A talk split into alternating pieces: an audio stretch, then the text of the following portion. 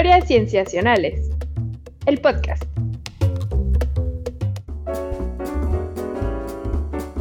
Bienvenidos a Historias Cienciacionales. Una vez más estamos grabando para ustedes para traerles aquellos temas en ciencia que capturaron nuestra atención, de los que queremos hablar, queremos compartírselos yo me llamo Víctor Hernández y estoy muy contento de saludar a mis amigos, comenzando por Sofía Flores. Hola, Sof. Hola, Vic, ¿cómo estás? Bien, gracias. Aquí listo para platicar de cosillas. ¿Tú qué tal? Bien, también lista para hablar de cosillas. cosirijillas, casi casi nos falta decir. Oye, también está con nosotros nuestro querido Rodrigo Pacheco. Hola, Pach. Hola, Sof. Hola, Vic. Qué gusto platicar con ustedes justo para platicar de cosillas científicas, cosas nuevas que han sucedido y me entusiasma escuchar lo que van a platicar y también lo que les voy a platicar hoy. Sí, mm. sí, este es precisamente uno de esos episodios en el que cada uno de nosotros trae una noticia, bueno, alguna nota, un estudio que sea nuevo o no tan nuevo y que pues vamos a platicarlo por acá a ver qué es lo que sale. Antes de pasar a esa primera sección, agradecemos a nuestros Patreons ellos desde patreon.com diagonal cienciacionales apoyan a historias cienciacionales de varias de las maneras en las que Patreon nos permite precisamente recibir el apoyo. Si ustedes también quisieran ver de qué maneras pueden apoyarnos desde ahí, pues ahí está la página patreon.com diagonal cienciacionales. Y si no, saben que escucharnos es lo más importante, eso nos encanta, que nos manden algún comentario o alguna reseña en alguna de las plataformas en las que estamos. Eso también se los agradecemos enormemente. Por lo pronto entonces amigos, vayamos a nuestra primera sección en este momento.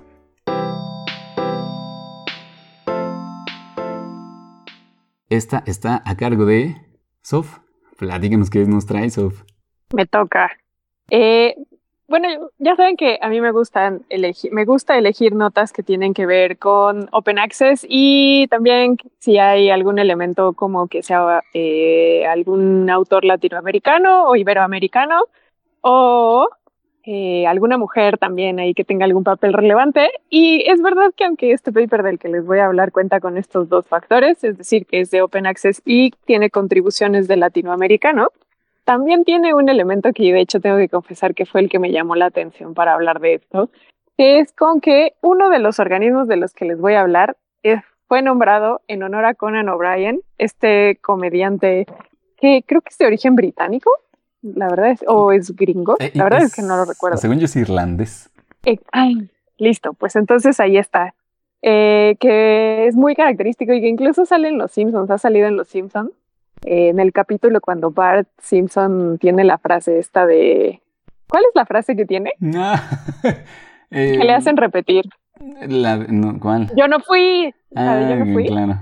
sí, es que además era guionista ah. de Los Simpsons, según yo, Conan O'Brien. Ah, en su momento. Bueno, pues ahí está. Y también salió en un episodio, creo que de The Office, o sea, bueno, es un comediante que ha tenido participaciones interesantes en, el mundo anglosajón, pero bueno, me estoy desviando del tema. El chiste es que ese fue el criterio que tuve para elegir este artículo. Y como les decía, pues uno de los dos organismos de los que les traigo está nombrado en honor a él, eh, específicamente el gusano nemertino, llamado Carcinonemeters conanobrieni. A ver, al revés. Eh, no, si de por sí lo pude leer mal en español. Y bueno, eh, con la escritura en latín, imagínate decirlo al revés. Pero bueno, el Conan O'Brien está en el nombre específico, en el Conan O'Brieni. Y este gusano, eh, pues de hecho se le llamó así en honor a él porque tiene un cuerpo largo y porque es pálido con algunas tonalidades en naranja.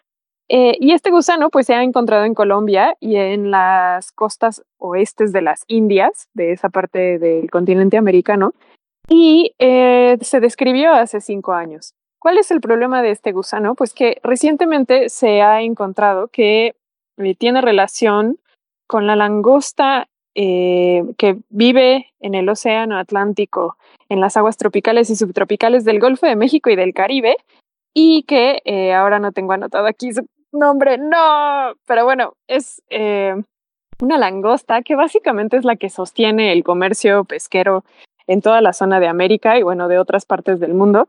Y, esta eh, langosta, entonces, eh, pues es afectada por este gusano. En realidad se ha visto que el territorio del hábitat de esta langosta ha disminuido y los investigadores no saben por qué. A mí me parece que en pleno siglo XXI que los investigadores no sepan por qué es una un sinsentido porque básicamente casi todo se le puede atribuir al cambio climático. Y esa es una de las hipótesis de por qué el territorio en el que habitan las langostas ha disminuido. El cambio climático, la degradación del ambiente y en específico el empobrecimiento de la calidad del agua y pues claro, no podemos negar eh, la explotación pesquera. Pero un grupo de investigadores ha planteado la hipótesis de que posiblemente este gusano del que les hablo también tenga que ver con que esta langosta esté disminuyendo.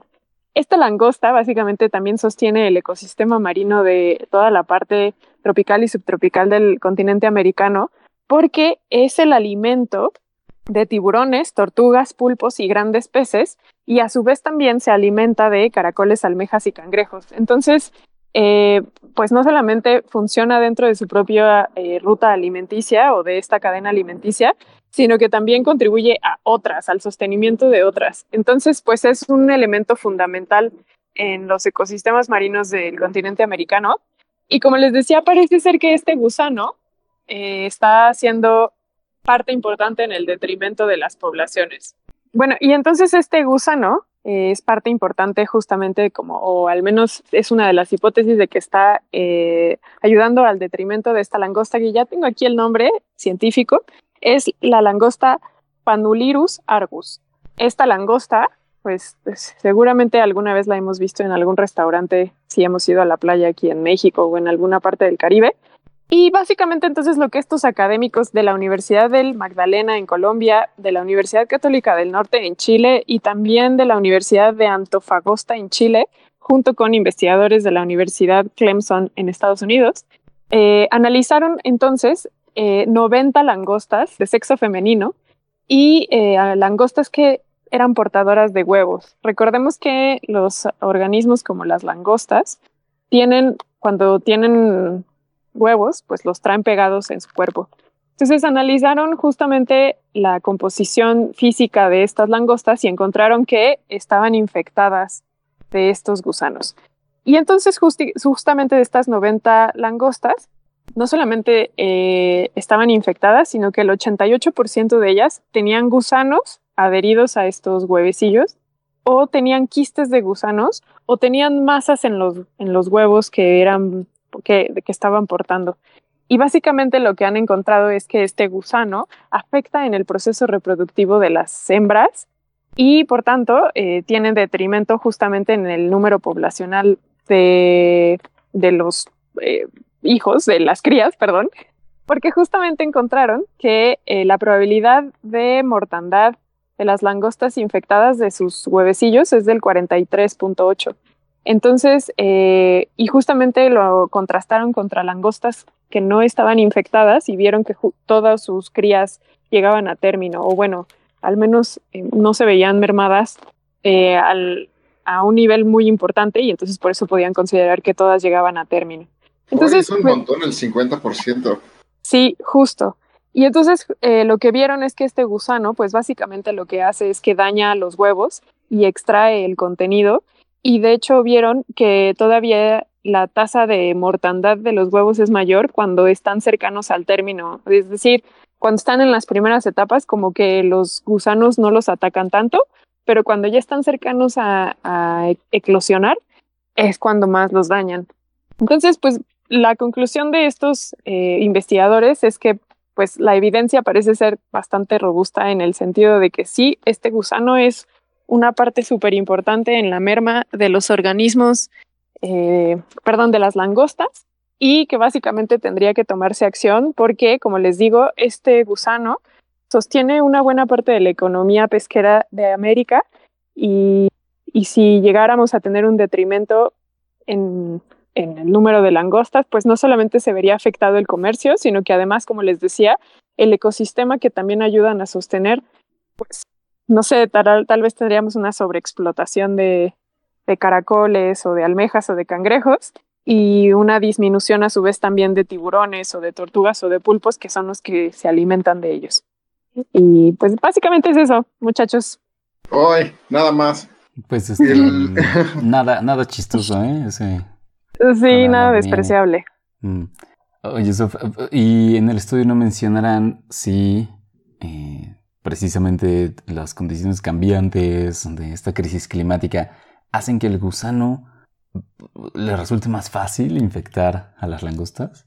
Esa es una muy buena pregunta, Vic. Eh, justamente lo que ellos dicen, pues se quedan como en las partes siempre como de hipótesis, ¿no? O sea, no tienen manera de corroborar más que la parte descriptiva y taxonómica. Eh, pero bueno, pues dejan muy abiertas muchas posibilidades de estudio. Sí. Sí, porque eso hemos visto incluso en otros temas que hemos platicado aquí, ¿no? Como el de la chinche que es portadora de, del parásito que da chagas. Eh, o sea, como que en estas condiciones cambiantes, pues precisamente se modifican sus relaciones ecológicas, entonces puede que se vea favorecido ese crecimiento, su distribución, la manera en la que se puede mover, ¿no? Entonces probablemente no me, no me extrañaría. La cosa es que como también tenemos muy, parecería ser como que muy desatendidos las comunidades marinas, sobre todo, o sea, aquellas que son muy básicas para nuestro propio sustento, es muy paradójico eso, ¿no? Nos damos cuenta de ello, pero apenas si podemos ver qué son las principales cosas que las aquejan. Sí, de acuerdo. Pues básicamente como a mí me parece muy extraordinario que esta langosta, que literalmente todos alguna vez la hemos visto en alguna pecerita, en algún restaurante de mariscos, eh, pues sí, es súper importante en términos comerciales y, que no haya sido tan estudiada, ¿no? Que se atribuyera la merma en su población únicamente a condiciones ambientales en el sentido eh, de elementos abióticos pero que no se considerara por allí algún parásito. Y justamente como les decía, y de hecho el, primer autor de este paper lo que estaba haciendo es que estaba analizando a las langostas en su cuidado parental y justamente fue al analizar el cuidado parental se dio cuenta de que algunas estaban infectadas y eso fue lo que lo llevó a encontrar que era el gusano parásito y que como les decía es un gusano parásito que apenas se describió hace cinco años. Entonces también puede ser que la evidencia sea muy novedosa apenas, o sea, cinco años no es nada, y que todavía les falte un buen rato, pues, seguir ahondando en el tema, Vic. Pero sí, es una buena, buena pregunta la que plantea, sin duda. A mí me llama la atención esto que, está, de esto que estás mencionando, el hecho de que se haya descrito hace cinco años y el hecho de que las mermas, bueno, que se empiecen a reducir sus poblaciones recientemente, me parece a mí se me hace que no hay tanta, hay, es mucha coincidencia. Y a lo mejor quizá no era un gusano que tenía una poblaciones tan importantes y quizá con condiciones climáticas o cambios eh, antrópicos, o sea, relacionados con actividades humanas, podría haber causado la, la extensión de sus distribuciones en otros en otros territorios o aumentar su facilidad, o también incluso como lo hemos visto, como justo nos comentaba Víctor sobre la chinche, el hecho de eh, la degradación de las eh, ciertas mm, redes de, interacciones, de, intercambio de energía y materia, de comida, quién se come a quién, eh, podría, el, el que se degraden, pues también puede incentivar que este tipo de parásitos también puedan ganar terreno o busquen invadir otros, este, otros entes, otros organismos. Y es, es interesante. Y, también creo que vale la pena recalcar esto, que muchas veces pensamos que las, las poblaciones, incluso tan comunes como de esta langosta, están bien estudiadas y están bien monitoreadas. Mismos que pensaríamos que tenemos una buena, eh, eh, una buena lectura de, de, sus poblaciones o tenemos buena idea de cómo van y realmente no, no lo sabemos y es justo eh, pues interesante eso, ¿no? Que hay mucha incertidumbre incluso de las cosas que pensamos seguro. Sí, ya no, no, podemos recargarnos en el, el mar proveerá. Sí, pues sí, pues ni, ni, hablar, de acuerdo con ustedes y, y pues eso. Muy bien, pues gracias. Muchas gracias. A ustedes. A ti por traernos este estudio. Pasemos entonces a el que sigue. Hagamos aquí la marca. Muy bien, estamos en esta segunda sección en la que Patch nos va a platicar qué es lo que nos trae. ¿Qué es lo que nos trae, Patch? les voy a contar que ahora salió un estudio que habla sobre el uso de anticonceptivos orales eh, y la relación que hay con que las mujeres tengan mayor riesgo de padecer depresión. Mm. Y es que esta relación ya se ha, ya se ha explorado en, otros, en otras investigaciones, ya se ha hablado de ello y se, ha, mm, se han soltado las hipótesis al respecto, porque, pues como sabemos, eh, hay, hay mujeres a quienes les caen muy bien estas pastillas, pero hay a quienes no. Entonces, pues de ahí pues se ha evocado una serie de investigaciones para, para saber qué, pues cuál es la asociación que hay con este método de, con, estos métodos de control y, prevención del embarazo. Eh, y bueno, lo que el estudio eh, se llama, eh, es un estudio de corte basado en las poblaciones sobre el uso de anticonceptivos orales y el riesgo de depresión, así tal cual se llama, y lo publicaron en la revista de Epidemiology and Psychiatric Sciences. Y justo lo que hacen es tomar el, un montón de bases de datos del el biobanco de datos de mujeres del Reino Unido y son aproximadamente 264.557 eh, datos de salud de, de, mujeres, los cuales en donde exploran esta relación sobre si tienen depresión y habían consumido eh, antidepresivos.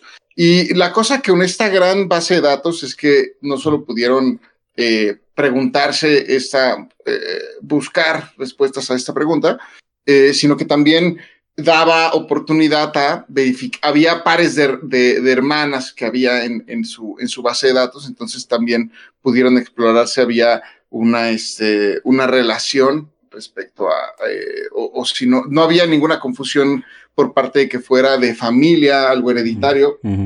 Y eso, eso abrió mucho esa oportunidad. Y bueno, lo, que aquí me gustaría, antes de dar los resultados de este estudio y platicar al respecto, es muy importante recalcar que la mayoría de las mujeres toleran bien las hormonas externas y no presentan o no experimentan efectos negativos, eh, en, por ejemplo, en el estado del ánimo, que es eh, específicamente a lo que se enfoca este estudio y al, y al padecimiento de la depresión. Eh, y, se recomienda el estudio, hace mucho hincapié en que las píldoras anticonceptivas son una excelente opción para un montón de mujeres. Pero habiendo, habiendo dicho eso, eh, lo que encontraron es que las mujeres que comenzaron a usar píldoras anticonceptivas eh, en, en, cualquier momento, el aumento aumentaba a 92% en, a lo largo de tu vida a padecer eh, depresión. Y si las mujeres habían empezado a consumir eh, pastillas anticonceptivas en la adolescencia, aumentaban el riesgo en 130%, eh, que, que es muchísimo. Y la cosa es que las personas, una vez que pasan estos dos años de estarlos tomando, se puede disminuir, se empieza a disminuir poco a poco ese riesgo de padecer la depresión. Sin embargo, si las personas que lo consumieron durante la adolescencia, las mujeres que consumieron en la adolescencia, no, no veían ese decremento en la probabilidad de, padecer depresión.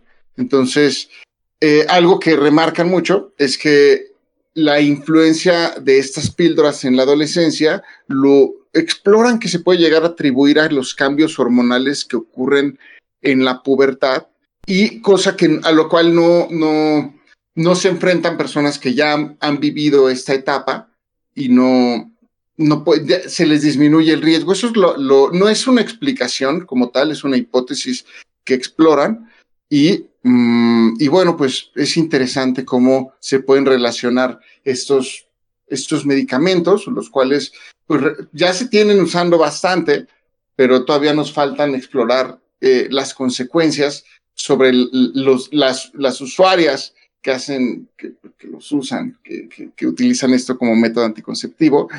Y, y pues es, es, es, interesante cómo pueden llegar a afectar a tan a largo plazo a lo largo, a lo largo de la vida de las mujeres, pero solo a aquellas que, pues bueno, que pueden llegar a padecer, que son susceptibles, que pueden llegar a padecer este, este riesgo. Entonces, algo que es importante recalcar es que en el estudio no incluyen una información detallada sobre el tipo de anticonceptivos orales que se estaban utilizando y por la forma en que se capturan los datos, pues es imposible saberlo, o también las, eh, la forma en que lo, lo, consumían, pues no, no se sabía. Y no se sabe también si detuvieron el uso y luego lo reiniciaron, o sea, con qué frecuencia eh, detenían y usaban las, las píldoras anticonceptivas. Entonces, entonces de esta forma, eh, establecen esta relación del uso de los anticonceptivos y el riesgo a padecer depresión y pues este hincapié que a mí me parece muy importante sobre el, la, asociación o al parecer la, la relación que tiene el consumo en la, durante la pubertad y el desencadenamiento de aumentar mucho más el riesgo relativo a otras mujeres que puedan eh, eh, igual consumirlo. Entonces, ¿cómo ven? Yo, yo convenientemente, y parece que hasta fue mandado a hacer, pero yo este fin de semana fui a mi visita regular del ginecólogo y una de las cosas que vio es que ve el, voy a entrar en detalles muy obscenos, pero bueno, mm. eh, me, tuvo que enviar eh, anticonceptivos por el tejido de mi, pues de mi matriz. No porque haya algo malo, pero como una medida para ayudar a que tenga una mejor salud, ¿no? Eh, y, justamente una de las cosas que me comentaba es que los anticonceptivos, porque esta marca que me envió, que es de Bayer, tiene la peculiaridad de que es el primer anticonceptivo que tiene estradiol de origen natural. Y cuando me dijo eso le pregunté, ah, ¿en serio? ¿Y de dónde lo sacan? Y se me quedó viendo y me dijo, no lo sé, yo no soy científico. Mm. Pero bueno, el chiste es que me decía que ese era el primer anticonceptivo que tenía una de las hormonas de origen natural, porque como dice Patch, eh, las, o sea, se ha visto que las hormonas en los cuerpos de las mujeres efectivamente sí reaccionan bien, pero a mí me sorprende de este estudio, Patch, que digan eso porque yo, por ejemplo, y conozco a muchas amigas que las hormonas cuando tomamos anticonceptivos nos caen muy mal. Eh, yo en, yo en, sé que no soy válida para ser objeto de estudio, pero ah, yo me convierto en Hulk y me mm. caen a mí muy mal los anticonceptivos. Y entonces por eso me mandó estos, porque me dijo, vamos a probar con estos, a ver cómo te resultan, tal. Y cuando, y, y, te decía, este médico me decía que el anticonceptivo es el, el medicamento más estudiado en el mundo porque además fue el primer medicamento en obtener eh, licencia por la FDA para, dar, para suministrarlo en pacientes no enfermos. Entonces, este, me decía que eso ha hecho que esté muy estudiado, pero además me decía que es muy seguro, que incluso se ha visto que disminuye en un gran porcentaje pues el cáncer de ovario. Me estuvo dando ahí algunas estadísticas y, y, cuando vienes a decirnos que se ve que hay una relación muy alta con la depresión, a mí me llama muchísimo la atención porque parece que nos han vendido que los anticonceptivos son la panacea y, el que traigan esta evidencia a mí me ayuda muchísimo porque me hace pensar que probablemente tal vez las farmacéuticas en una de esas le han estado metiendo dinero a los estudios para decir que son lo mejor del planeta. Y te repito, yo conozco a muchas amigas que nos caen muy mal los anticonceptivos. Entonces, que el que vengan a decirnos esto para mí es un rayo de esperanza de decir, basta, alguien tiene que en serio hacer estudios objetivos porque no me parece que sean lo mejor de este planeta.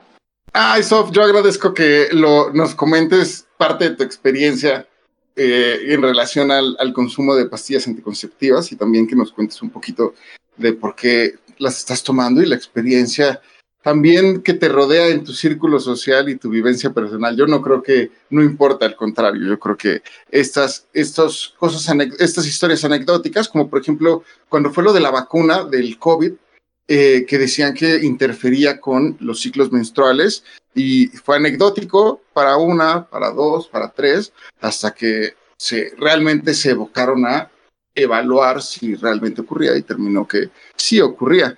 Entonces, creo que vale la pena hablar de estos aspectos y sobre todo porque a mí me parece importante venirlo a platicar, sobre todo porque en términos de, la salud, eh, sobre todo de las, de las mujeres, se ha estudiado poco en términos de relativo a lo que se sabe en salud de, hombres históricamente. Y eh, sobre todo en estos aspectos de control de, de natalidad, y de, de, control parental, vaya, y tener independencia y seguridad en, ello. Pero, y mm, mm, yo, pues lo, lo hablo, me parece importante, lo hablo, pero no tengo nada de la experiencia que tú tienes. y lo agradezco que lo hagas. No, pero además también hay una asociación con una violencia obstétrica en el que los cuerpos, o sea, por ejemplo, las farmacéuticas prefieren cuerpos de hombres que de mujeres para hacer análisis de eh, medicamentos, porque los ciclos hormonales de ustedes son súper menos variables que los nuestros y entonces, por tanto, se podría decir que son más objetivos en términos fisiológicos. Y entonces Para los hombres, objetivos los hombres.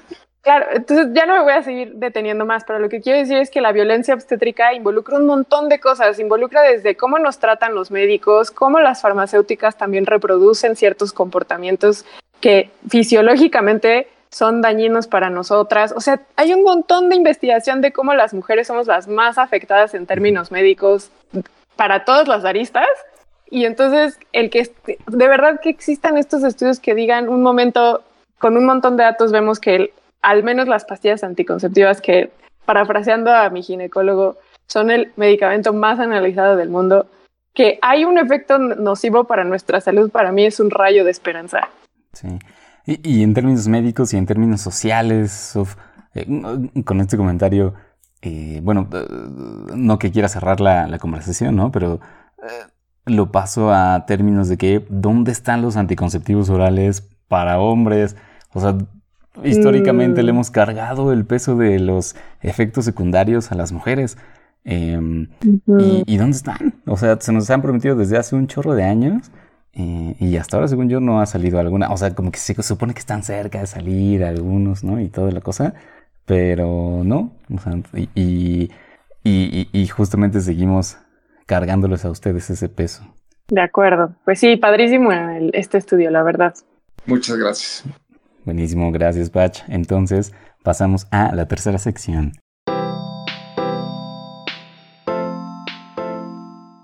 Bien amigos, para cerrar yo volveré al tema de los animales en el mar, pero particularmente hablando de cefalópodos. Los cefalópodos, este grupo de moluscos, los pulpos son cefalópodos, los calamares son cefalópodos y también otro tipo de cefalópodos que es específicamente de los que vamos a hablar que se llaman sepias, que nosotros los podemos imaginar como, como unos calamares con tentáculos muy cortitos, ¿no? casi como si crearan una falda alrededor de, de su cabeza, pero que también son muy buenos camuflándose. Ya en otro episodio habíamos hablado de sus capacidades cognitivas, por decir su inteligencia, que suelen ser, también pasan varias pruebas interesantes, pero su capacidad de camuflarse es también súper sorprendente. Hay varios videos en YouTube que ustedes pueden buscar les decimos cefalópodos, em, digo, les decimos sepias en español y en inglés cuttlefish, con U, cuttlefish, eh, que además los han puesto, o sea, hay varios eh, tomas de documentales sobre ellos, pero también hay uno que me encontré que me gusta mucho que es de eh, Richard Hammond, que creo que es uno de los conductores británicos. ¡Ay, de... Sí. De Top Gear, ajá, ajá. Sí. Que siempre se le cosas bien locas. Entonces lo que hace es poner a un cefalópodo en una pecera, pero la pecera está amueblada, como si fuera una sala de una persona, ¿no? Y entonces tiene patrones, bueno, digamos que tiene arreglos como un tapiz con, eh, con un arreglo de un tablero de ajedrez y un sofá, así como que muy este, de los años 60, así eso. Y dice, a ver, a ver qué tanto se puede camuflar y el pobre cefalópodo se ve que está sacado de onda, la sepia está así como de qué está pasando, pero intenta y logra cosas muy interesantes con su camuflaje. No logra como tal una cuadrícula blanca y negra, pero sí algo muy parecido, ¿no? Entonces es muy sorprendente y cuando se ve, digamos, de cerca lo que está pasando en su piel, eh, a lo que recuerda es a estas, a estas pantallas gigantes que hay en los estadios, por ejemplo, que ven que se encienden lucecitas de colores pero cuando las ves de lejos, pues se, ve la imagen como tal, ¿no? Y puede ir cambiando y es una cuestión de qué luz se enciende en qué momento, algo similar a lo que pasa en los píxeles de las pantallas que tenemos en nuestras casas, en computadoras o celulares. Y, eh, pero digamos, es algo similar a eso. Cada una de esas unidades, en el caso de la sepia, sería una célula en la piel, pero una célula especializada que se llama cromatóforo que precisamente contienen pigmentos y que pueden exponer diferentes pigmentos al exterior, o sea, cambiar de color, de acuerdo a una contracción y una expansión muscular que es controlada por neuronas en el cerebro de las sepias, ¿no? Entonces, podríamos decir, ¿no? Que, o sea, el cerebro controla el camuflaje, pero una cosa interesante es que es muy bueno, pues, y también tiene cosas adicionales a lo que podría ser una pantalla, porque esas células, esos cromatóforos, además de cambiar de color, crear diferentes formas y tal, puede cambiar un poquito en su tridimensionalidad, es decir, puede cambiar su textura. Y eso lo hace también muy interesante, ¿no? Que en los videos se ve que las sepias están cerca de algas y entonces no solo imitan el color de una alga, sino también la, o sea, la textura de, del alga o de corales o de la arena en la que están. Es una cosa fantástica. Entonces, eh, lo que se pensaba respecto de este camuflaje es que pues los cromatóforos actuando así de manera coordinada Mm, tenían solamente un cierto tipo de arreglos posibles, ¿no? Cierto tipo de colores, ciertas combinaciones y que entonces la sepia iba pasando por esta, por esta serie de arreglos hasta dar con uno que le, que le conviniera. Pero en un estudio que salió muy recientemente, amigos, prácticamente este año, mm, prácticamente este mes que estamos grabando, que es finales de julio, de junio, perdón, lo que se ve es, déjenme les digo aquí que fueron investigadores de el Instituto Max Planck para la investigación del cerebro y el Instituto Okinawa de Ciencia y Tecnología, y particularmente lideró la investigación Teodosia Gu, ella está en el Max Planck. Lo que hicieron fue tomar imágenes de alta resolución de la piel, de, cómo van cambiando estos cromatóforos en la piel de las sepias, mm, mientras eran expuestas a fondos de diferente tipo, ¿no? O sea, de diferentes colores, diferentes texturas, eh, fondos naturales, fondos artificiales, y lo que querían ver era, digamos, cómo se podría describir esa manera en la que cambian para hacer, digamos, una caracterización muy precisa, para encontrar cuántas variables posibles se podían extraer de esos movimientos del camuflaje, usar la inteligencia artificial.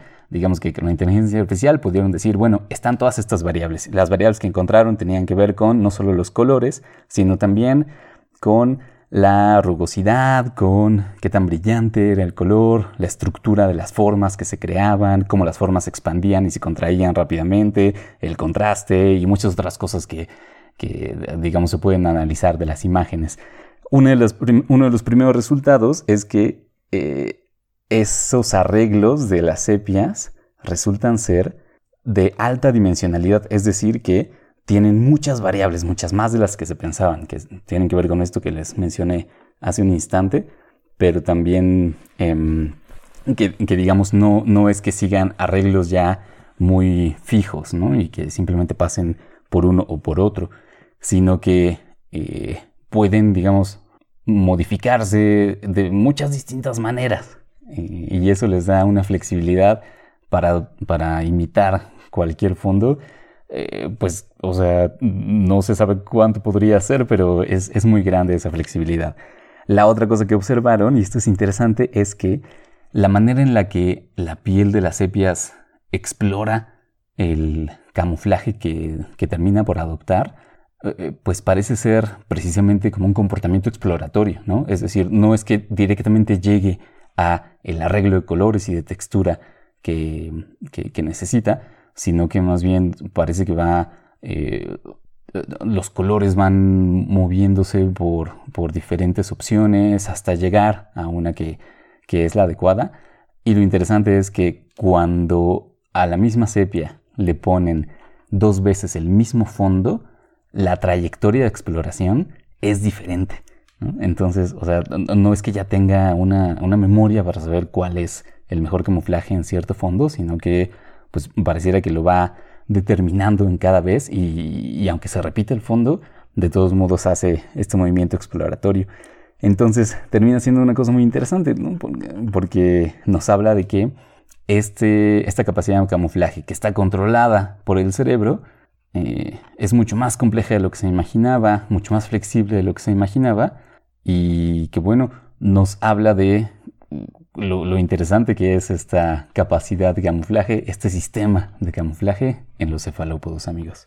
Hoy, Vic, que además eh, seguro más de uno de nosotros y de los que están escuchándonos han visto algún video en redes sociales de que con la explosión de los videos se han vuelto cautivadores. Bueno, siempre lo han sido, pero quiere decir que ahora los vemos por todos lados en redes sociales. Y, una duda que yo siempre había tenido es justamente eso, ¿no? Como, ¿Cómo hacen para ubicar la textura sobre la que se están parando o la que está cercana a ellos y que les permite camuflaje, camuflajearse? Me haces pensar, por ejemplo, eh, cuando hemos hablado aquí en el, en el podcast sobre la nariz y cómo reconocemos olores y de los genes o de los sabores, ¿no? Y cómo es que reconocemos un sabor o un olor nuevo al que nunca nos hemos enfrentado y aún así, pues nuestro cerebro está preparado para eso. Siento que un poco es una analogía, podría ser, o, no sé, me recordaste a eso, me evocaste a eso. Claro, eh, pues es que, o sea, lo que uno ve es que uh, prácticamente pueden intentar, por lo pronto, imitar cualquier fondo, como en este ejemplo que les decía de un, piso de, de cuadros. Pero efectivamente lo que no se sabe también es cómo van ajustando el sistema. O sea, esta exploración es lo que encontraron. Pero lo que todavía no se sabe es cómo, qué tipo de sistema sensorial tienen que les ayude a determinar al final cuál es el bueno. Eh, porque no parece ser una cosa visual. Eh, es decir, la, sepia se instala en un lugar y entonces imita eh, la textura y el color y todo de donde está, de donde está posado. O sea, no imita lo que está viendo, sino donde está posado.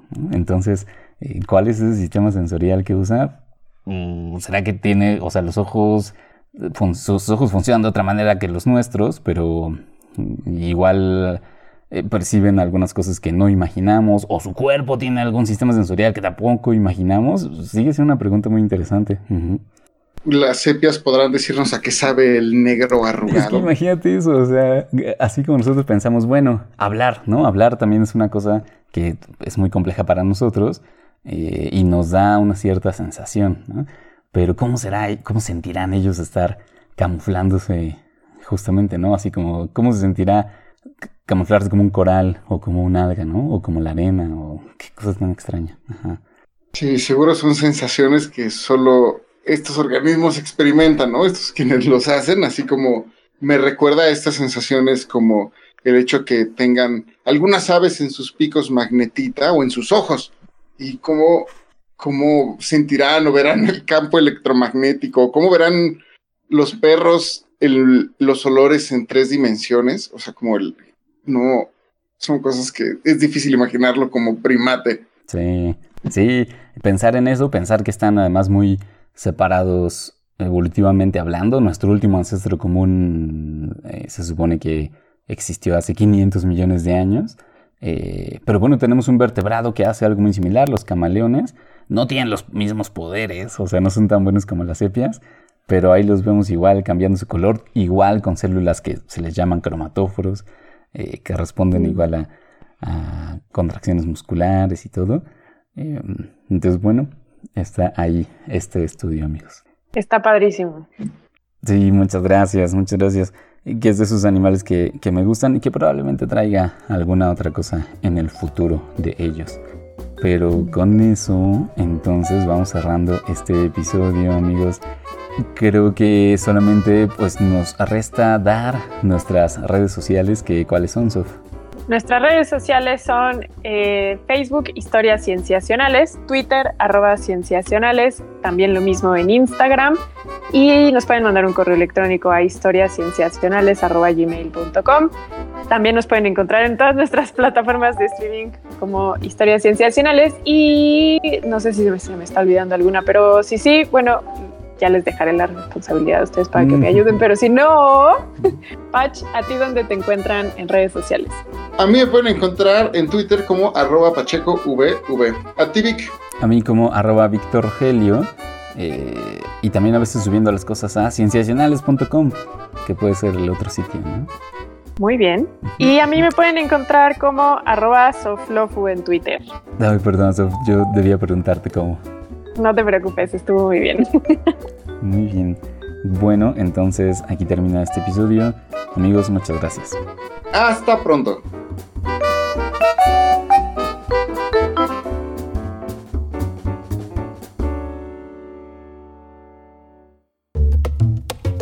Esto fue Historias Cienciacionales, el podcast